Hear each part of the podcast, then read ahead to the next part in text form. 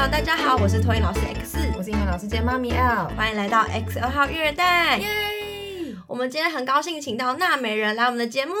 耶！娜美人是我平常就有在听的 podcast。那我之前听的时候是想说，他们刚开始是说他们三个人，然后有曾老板、妮塔牛跟艾玛兔。那我原本以为他们会是他们的领域的工作经验分享啊等等的。那后来发现说他们啊是分享一些在美国的生活，然后可能在职场上的遇到的一些东西，然后可是我觉得还蛮有共鸣的。所以我之前大学毕业有去美国打工，然后就是我听到他们跟我的经验就是也有结合到，然后就觉得听起来其实很亲切。然后那天就听到他们在说他们要准备新一季节目的时候，他说：“哎呀，我们可以来约个访谈，约个合作。”很想跟他们合作。对，然后所以今天这一集就是很荣幸可以邀请他们一起来聊天，因为我们是台湾跟美国两边连线连线，所以有收音的状况。那我们已经有尽量调整。然后如果假设听众觉得听起来觉得太大声或什么的话，就是可能再请见谅一下这样子。那我们想要先请娜美人来稍微简单介绍一下自己。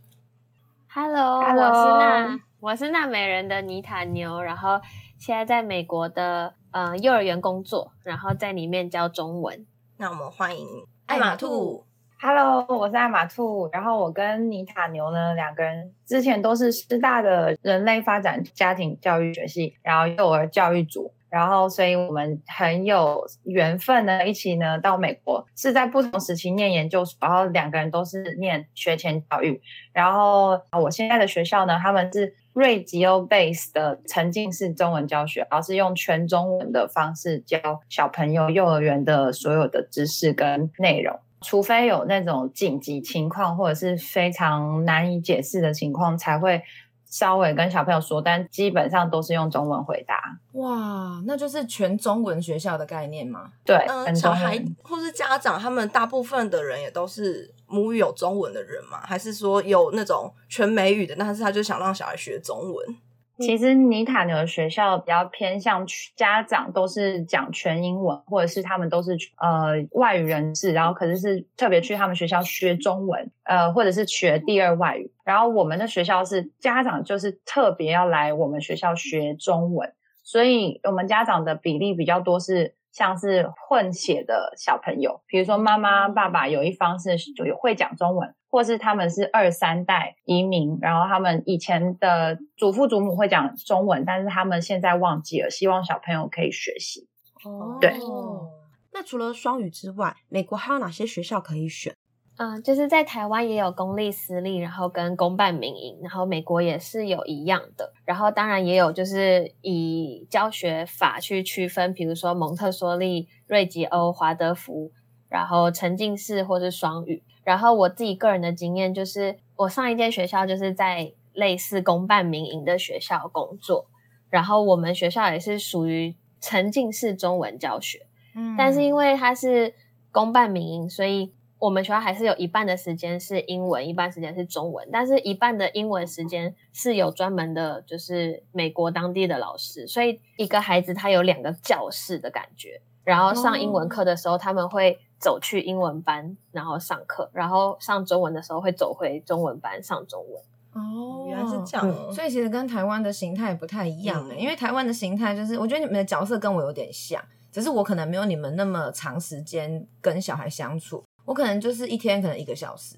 然后就是我要到各个班去。对，对，那听起来他们就是很像我们认知里面那种可能高中、大学以上那种校园生活，是老师在教室里，然后小朋友要去找找老师。师。对，对，那那个是我在公办民营的经验，然后但是我们时时数比较长，因为因为我们学校主打是中文沉浸式学校，所以我们中文老师反而是像他们的导师的感觉。然后现在我是在一个私立的学校，然后它是早上到下午都是英文，就是一般英文，然后下午以后就会有三种不同的语言可以选择。然后我现在是在课后的中文班。三种不同语言，那另外两种是什么？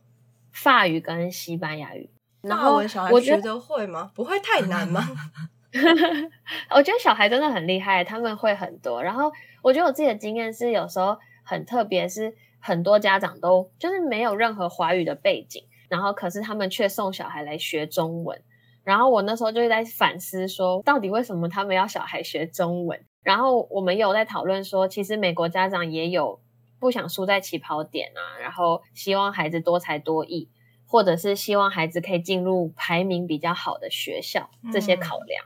所以这样子听起来，学中文是不是在美国也算是一种趋势啊？我觉得学第二语言肯定是美国的趋势，只是可能有人选择西语，有人选择中文。那我们那我们再下一题要问，就是因为像台湾比较有名的是蒙特梭利，就大家会比较认识的。对，刚刚讲到有一个瑞瑞吉欧跟另外一个，我们台湾好像没有接触过，所以想说在美国那边是不是也有像台湾这样有分很多不同的教学法或体系？其实华德福在台湾也有，可是很少数，就真的很少数的幼儿园。然后其实美国的状况也是跟台湾差不多，就是蒙特梭利是最最流行、最红吗？那种感觉。对。然后瑞吉欧跟华德福也是比较少数，但是还是有一些支持他们就是理念的人。那像蒙特梭利，它是有因为是比如说呃历史比较悠久嘛，所以已经被用很长一段时间，所以大家也习惯。那另外两个是比较新起的教学法吗？还是其实他们存在的时间差不多？我不知道华德福的时间多长，但是瑞吉欧跟蒙特梭利是都是二次大战结束之后发展的一个教育学派。然后蒙特梭利之所以会变成显学的原因，是因为。呃，就是他们的创办者走访了世界各地，就是他去过美国，他的起源是在意大利，所以说他走访了很多欧洲的小国，然后也有去过很多地方演讲，然后甚至他儿子也继承他的蒙特梭利的教学内容，他自己还发展了一套是给国小的。所以他等于是说，他可以贯彻从零岁到国小，而且也有很多地方就是就是很喜欢他的教育的理念，是因为小朋友他们独立性很强，然后而且老师的教学准则可以比较一致性，然后他有他自己独特的教学的训练，就可以训练老师成为蒙特梭利老师。然后瑞吉欧他也是世界大第二次世界大战结束的一个教学理念，可是因为创办这个人的的理念呢，他是以地名来发展的，所以说他没有办法说哦，我是以个人名义，然后到世界各处，是很多世界各地的人去呃瑞吉欧这个地方去观察他们学校的发展，因为它是一个比较像是社区教育，然后比较是以学校跟社区跟人当地人的结合成自己。独特的一个教学，所以每一个地方的 radio 都有不同的风格。可是他们的观察跟他们的和那种团体的合作其实是不太一样，但是他们的想法是相同的。那所以在这种情况下，你才会觉得说，哦，蒙特梭利它的那个样式就是会特别的明确。可是为什么瑞吉欧它可能在不同的地方，有些人是用资源回收，有些人是用木质，有些人而且甚至瑞吉欧自己。本身他每一年他都有新的新的课纲或新的发展的想法，嗯，然后华德福他们是自然为主啊，就是要尽量接触自然，然后他们还有就是他们的感觉会让人家觉得有一点点宗教性，因为他们会觉得是呃大地皆有灵，所以你要去跟这些自然产物互动合作，然后去用叫做属于万物合一的感觉去学习生活上所有事物。我觉得简而言之，是因为就是蒙特梭利，就是他的证照，比如说老师的证照，或是学校证照的取得是有，现在都是有一个管道，就比较集团跟商业化。你付钱，然后去受训，然后他就会给你你要教什么，然后教材都准备好。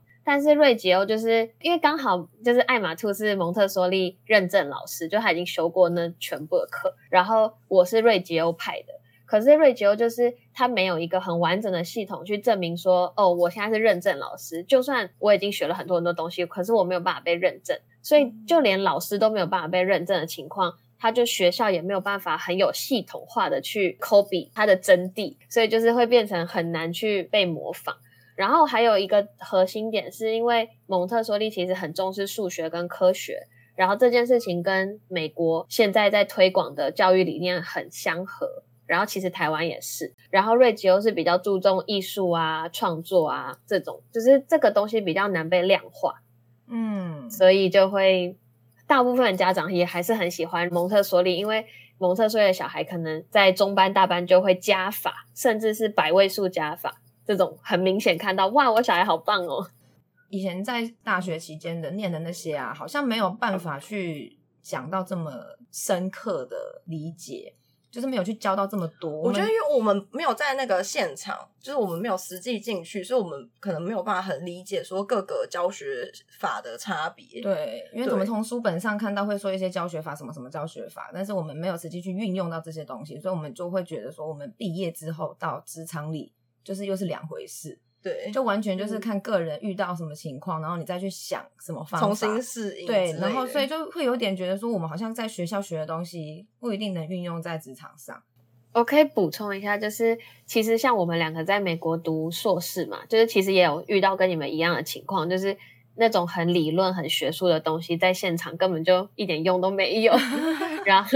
而且我们都是课外，就是跟硕士没关，是额外再去修这些东西。嗯嗯所以其实其实美国硕士也是一样，就是你修的东西，你在现场也没有什么可以用的。哦哦。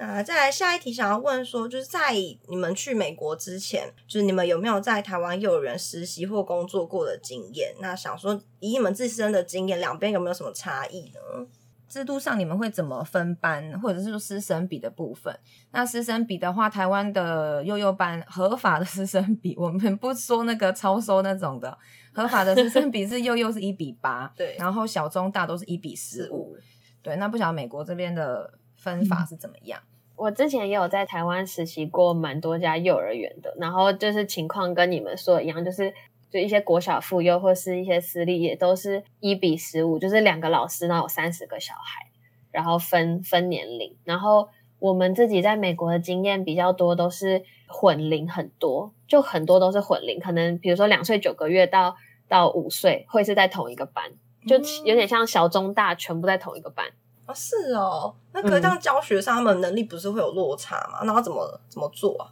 就是一开始真的蛮难教，可是因为美国幼儿园很喜欢用分组，就是分组学习，或是像台湾说的角落学习，就是会在不同的角设置不同的东西，所以有时候他们就可以按照他们能力去选择他们喜欢的东西，或者是有时候大孩子也会帮助小的。其实我完全可以理解，就是你们现在心中的疑惑，因为 我也是那种，就是很希望小朋友可以呃非常的跟得上学科的人。就是我一开始，因为我一开始是特教背景，可是其实就在美国教学经验，就是是教我怎么去适应这些混龄的小朋友，他们即便他们站在那边看，就是对于他们而言也是一种学习。然后或甚至他们唱歌，他们即便只是打开耳朵听，坐在旁边趴着。他们其实也是一种学习，然后我就一直适应，直到现在，就是我也完全不会觉得年纪小或者是年纪大一起玩会不会没有办法一起学习。像是很多大的哥哥姐姐，他们习惯小的小朋友存在，这对他们来讲也是一个就是非常好的社会情绪的学习。等到他们出社会，或者是等到他们上了就是小学或者是中学的时候，他们就会更习惯去面对，就是比如说跟他的行为或者是成熟度有差异的人相处。就是这种观念在美国其实是非常被鼓励的，就是不会说哦，我就是只能跟我这年纪的小朋友玩，或者是我跟这个年纪的小朋友在一起，我的学科或者是我的呃社会情绪是要跟他们一样的。哦，但我我觉得还有一个很重要的点，就是等一下妮塔就可以补充，我们的师生比是会影响着我们为什么可以混龄的原因。对，我觉得师生比是影响混龄很重的原因，但是我可以先补充一下，就是我觉得我的观察是我们班小朋友那些哥哥姐姐从来都不会不小心伤害到弟弟妹妹，他们都是非常疼爱他们，就是会帮助他们，很轻的摸他们，然后反而是那种两三岁就是会那种啪啪啪，就是出手出脚，你知道吗？打伤哥哥姐姐，哦，也是这样子，他们会很用力拉扯他们的衣服，因为他们不会控制力道。然后哥哥姐姐一脸就是哦，可以可以不要拉了吗？然后 但是还是在旁边被他拉头发，就是一直被拉这样，可以不要拉了。我觉得那些哥哥姐姐会有这种就是照顾弟弟妹妹这种心情，可能就是一直都在混龄的班长大。从小长大但是，当然也有缺点，是因为我最近在备课上，我就有感觉到，因为我们班已经有几个五岁了，他明年就要去大班的小朋友，他们就已经开始有一种反应，就是今天有个小朋友好笑跟我说，我们什么时候会有 homework？然后就说哈，你现在就想要功课吗？就是很奇怪的一个问答。我想说，我说你准备好要有功课了是不是？你想要去，你想要更有挑战。然后我们就出一些数学题给他，然后他就都会，他就真的什么一百加一等于一百零一这种他都会。可是我们班就有那种就是三岁多，然后他可能连二加三都不知道是五的这种，就是他们程度真的是落差在学科上落差蛮大。所以我们就也在讨论说，要怎么样设计课程，让这些大的孩子会觉得还是很有挑战性，不会觉得很无聊，可是又可以让那些小的孩子就是继续学习，就是这的确是一个蛮难的。然后讲到为什么我们会有那么多混龄，就是因为那个师生比比较低。艾玛兔来说吧，所以师生比的话，就是我们有分婴儿、婴幼儿跟呃跟幼儿，然后婴儿的比例是一比三，然后如果你是两个老师的话，就是二比四或二比七，就最多到七。然后呃，如果你是婴幼儿，就比如说是一岁半到两岁半这之间呢，它就是一比四。如果是两个老师的话，最多可以二比九。然后你们刚刚讲说什么幼儿园老师是一比十五，我们老师最多最多就是一比十。如果你是全天班的 take care 的话呢，可以一比十二。然后如果是两个老师的话，就可以 double 这样子。然后如果你是有比如说 school age，那 school age 就是比如说里面有一些是呃有那种幼小衔的小朋友的话，最多就可以一比十三这样子。那怎么样都是比台湾少很多呢、欸对对啊我刚刚我刚刚就想说是一比五，他们一比三呢、对啊老，师相对我觉轻松很得托婴还不是最差最大，我觉得是小班、中班、大班。因为刚刚艾玛兔说，我就想说我不太好意思讲，因为像我们我们两个都很多美国学校都是低于标准，就是你知道台湾是很多都是超收，对。然后像我现在是两个老师，十二个小孩，然后是三到五岁，所以我是一比六，就是 你知道吗？完全一比六我是我是艾玛说的，我是有时候一比四、一比五。我们反而是学校还会比政府规定的再少收一点。那是你们的、就是你们的学校、你们的机构有刻意去维持在这个比例上吗？还是是说刚好真的报名的人没有那么？多。不是不是，是他们故意要维持在比较少，然后可以比较专注在学生。然后可以拉高这个教学品质，这样嗯嗯嗯，哇，这种想法，台湾的职场上老板应该都不是这样想，不可能，能收的想办法收进来。真的。就而且而且 台湾的幼儿园呐、就是也会有那种情况是，假设说这一所园所它最多可以收一百个，假设一百个，那可能因为各种因素导致招生没有这么好，可能是低于这个数字，然后就会利用课后所谓开课后班去拉收入拉收入进来，因为我只能从我这嗯九十个学生，我只能从我这八十个学生身上收钱嘛，所以就是嗯无所不用其极的去开各种才艺课，想要增加收入增加收入，但绝对不可能出现你说，嗯，我们为了教学品质，我们一定要少收。我我觉得对应该现在整个文化也不一样，因为在美国就是当然他们也要赚钱，但是他们说少一点的话，家长会家长会比较想要送孩子来这个学校。嗯，就是这反而是他当然们一种招生的手段，因为如果你你收很多，家长可能会觉得我的孩子没有办法得到很好的照顾，那我选别间那种感觉。当当然还有一个问题就是羊毛出在羊身上，等一下你们去比较台美的学费，你们就会知道为什么我们可以一比四。嗯，因为你们看对那数字，你们会傻眼，然后就会说，嗯，原来是为什么这个原因？因为毕竟我相信雇主跟老师之间，他们其实还是产生一种很奇妙的关系，就是如果雇主付得出钱，他赚得到钱，当然他也希望老师可以轻松。可是如果雇主赚不到钱，然后也收不到很多学生，那他就只能压低老师的薪水，或者我们可以，我觉得我们现在刚好可以就分享我跟艾玛兔现在学校的小朋友的那个一个月的，我们就算一个月一个月的学费多少。嗯，好哦。然后我要换算成台币，你塔牛你也换算一下台币那。你们的收费方式是像台湾是会一个学期六个月来算嘛？一个学期会先收一个所谓的学期的注册费，然后每个月还会有月费。我们学校有定金，但没有注册费。我们定金是第一个月的学费你要付清，然后还有最后一个月，就是如果你要离开的话，你要前两个月提醒他们。哦，要离开要前两个月提醒哦，对，不像台湾，我说走走就就走。说的，我们学校是就是他也是一学期一学期收，然后他就是一学期一个总价，就是可能那里面就有包含注册费、杂费、学费全部，然后就是我们也是一学期一个总价，然后我们就是我现在的学校有寒暑假，寒暑假在美我国是常态吗？就是以不管公私立学校来说，公立常绝对是我们是公立公立是嗯绝对是常态，是一定要有，就是暑假。暑假然后私立是看老板看制度，有些有，哦有些没有。哦。台湾私立就是没有寒暑假了，完全不会有完全没有寒暑假是公立的学校嗯才会有。艾玛兔，你先说你的吧，你一个你们一个月要多哎、少？我换算成台币，我傻眼，我的一个月是二八五零美金，美金啊，一个然月后然后乘因为我不知道现在汇率多少，我等一下我再测我们二八如果先用五零三三乘以十算，好贵啊。对啊，真假的八万八万五千五百块 一个小孩哦，一个月，不含餐，不含任何什么其他的交通费没有，什么。交通费，就是八点到五点准时走，不可以延长时间，就是这个价钱。所以我就想说，延长时间要艾玛兔加钱吗先讲，因为因为我的更贵，我们学校更贵。我们学校是有寒暑假，所以如果你除下来，它是一学期大概就要快百万，一百万。然后你这样除下来就三万多美金，然后你除下来一个月就是要十万多台，一个月要十万多。哇塞，等一下说寒暑假，所以是各放一个月吗？我们不止，我暑假放两个月月，然后所以一年十个月里面，寒暑假加起来扣掉三个月，所以是九个月的九课个月九个月就要三万多美金，超贵。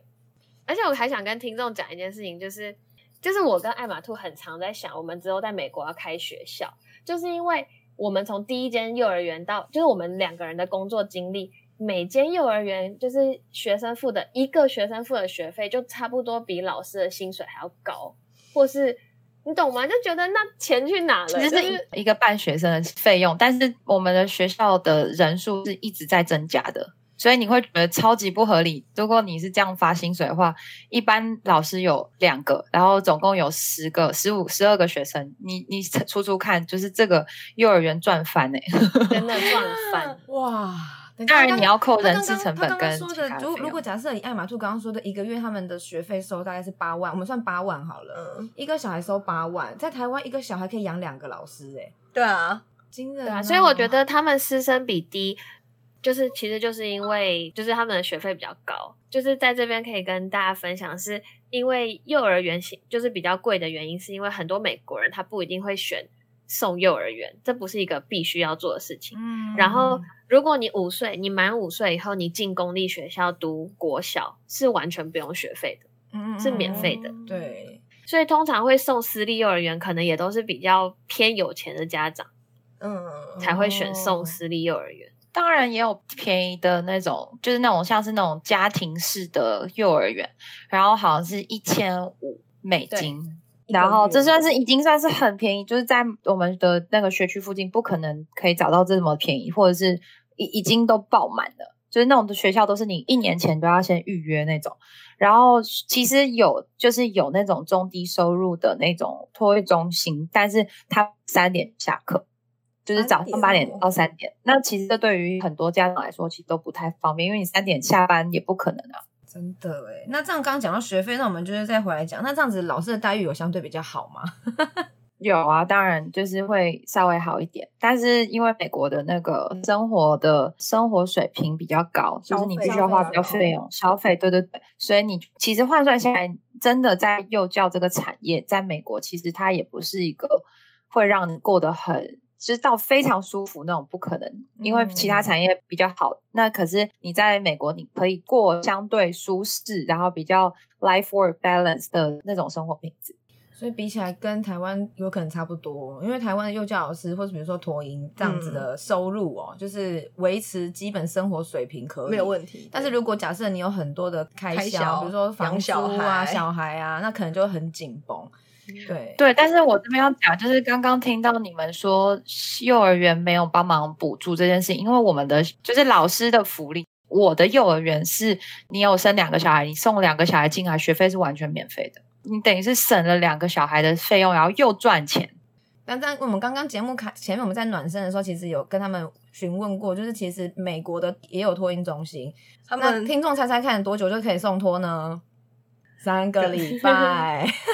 最小三个礼拜，我觉得这很讶异耶，真的很有压力，小因为我们耶台湾的文化可能会觉得说要满月，然后对满月了之后还会就是发什么蛋糕、油饭什么的，然后比较像是啊，小孩就是度过了一个第一个月这样子，可是他们三个礼拜就可以冲脱了，我觉得这很酷。所以这可能是文化差异吧。对。不得不说，就是呃，就是所有你们听到的，比如说学费啊，或者是老师经验，其实它都是要偏向于就是我们的个人经验，因为美国真的很大，它不像是台湾可能哦南北部差异啊什么，不是，他们是完全的文化的差异是非常极端的，每一就是你比如说每一周对每一州都每一州有差别别的都不一样，法律法规也不同。对，然后我们在的州的确就是生活水平是非常，就是消费啊、开支啊都会是非常高的，因为就是我们的房租很贵，然后我们的地价什么的，学区也非常好。然后，可是你如果想要就是过的生活的环境比较好的话，其实就有很多地方的费用都比我们低。然后，其实很多很多的美国当地人对于就是幼儿教育或者是对于生小孩育婴的看法，其实是跟台湾有很大的不同。就是他们是他们有些什么生完小孩吃冰淇淋啊，直接什么我我朋友住在就是他们那个产房结束都可以住两三天，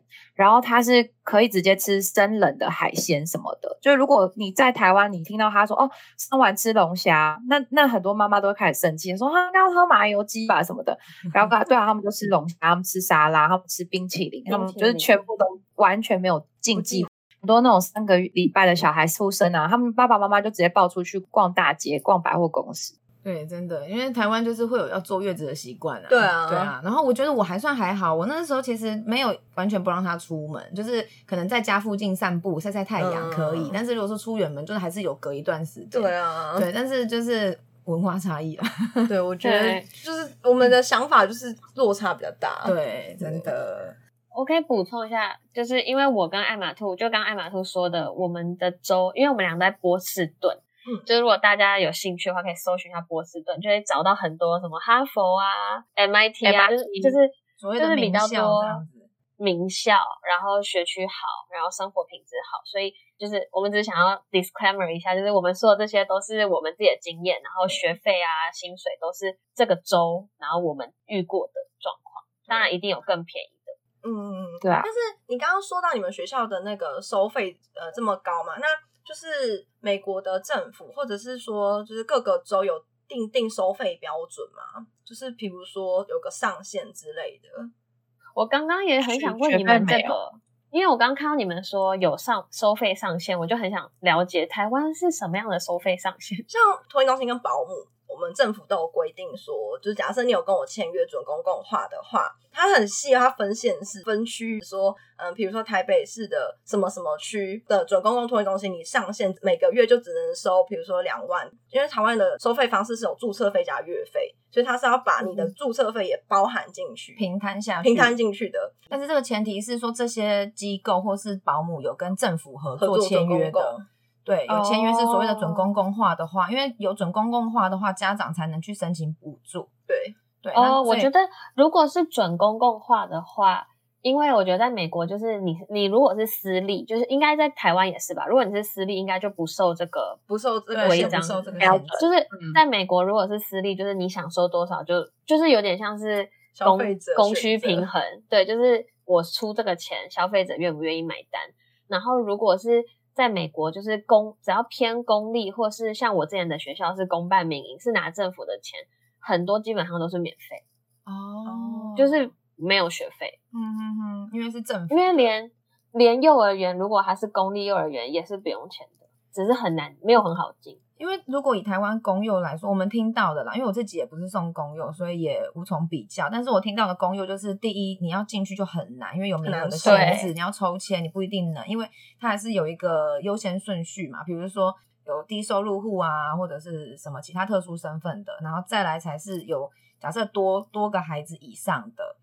对，所以就是光要抽签第一件事情就不一定抽得到了。那学费的部分，我听说是相对是便宜很多，可能只要几千块。就但是没有到只有免费。收每个月每个月，就是不像私立可能会有个注册费，可能公立公幼就是可能每个月几千块几千块，但是相对是便宜的，嗯对，但没有到完全免费啊。而且，呃，台湾的公幼，不管是公幼还是公托都很少，然后名额也都很少，所以很难抽。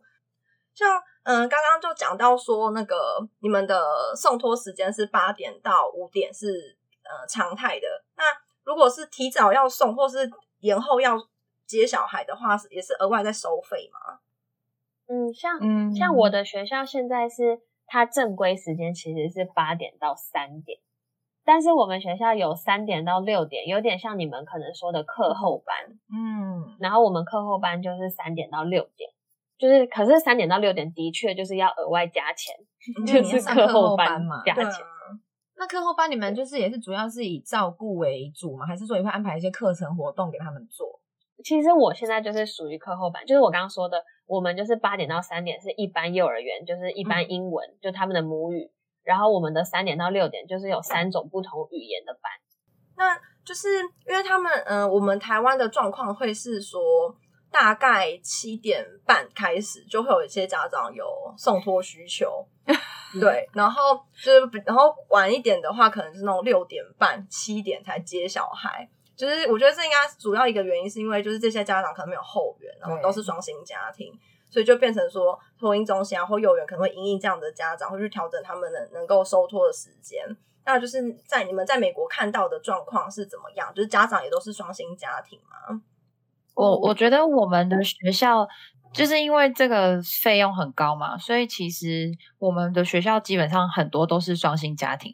然后可是他们都有办法准时来接送小孩，或者是他们其实有很多后援，比如说有外公外婆啊，或爷爷奶奶来接送。然后如果没有办法有后援的家长，他们会找 babysitter。因为就是有点像是那叫做什么家里的，保姆或者是那种看小孩的人，因为因为他们不算是非常专业的保姆，他们比较像是比如说大学生，然后来来 打工姐姐对，然后来接他们，然后回去玩，然后等到爸爸妈妈来接。因为其实你看我们学费这么贵，如果他们继续再延长，我们如果收他们。再比如说再多一个小时的费用，其实那个费用还不如他直接请保姆姐姐，然后把他载回家吃晚餐，然后等爸爸妈妈来，还要来的更安全，然后也更能够符合学校的标准，就不会因为因应小小孩的要求，然后就改变学校政策。可是我觉得这个台湾比较少有这种方式，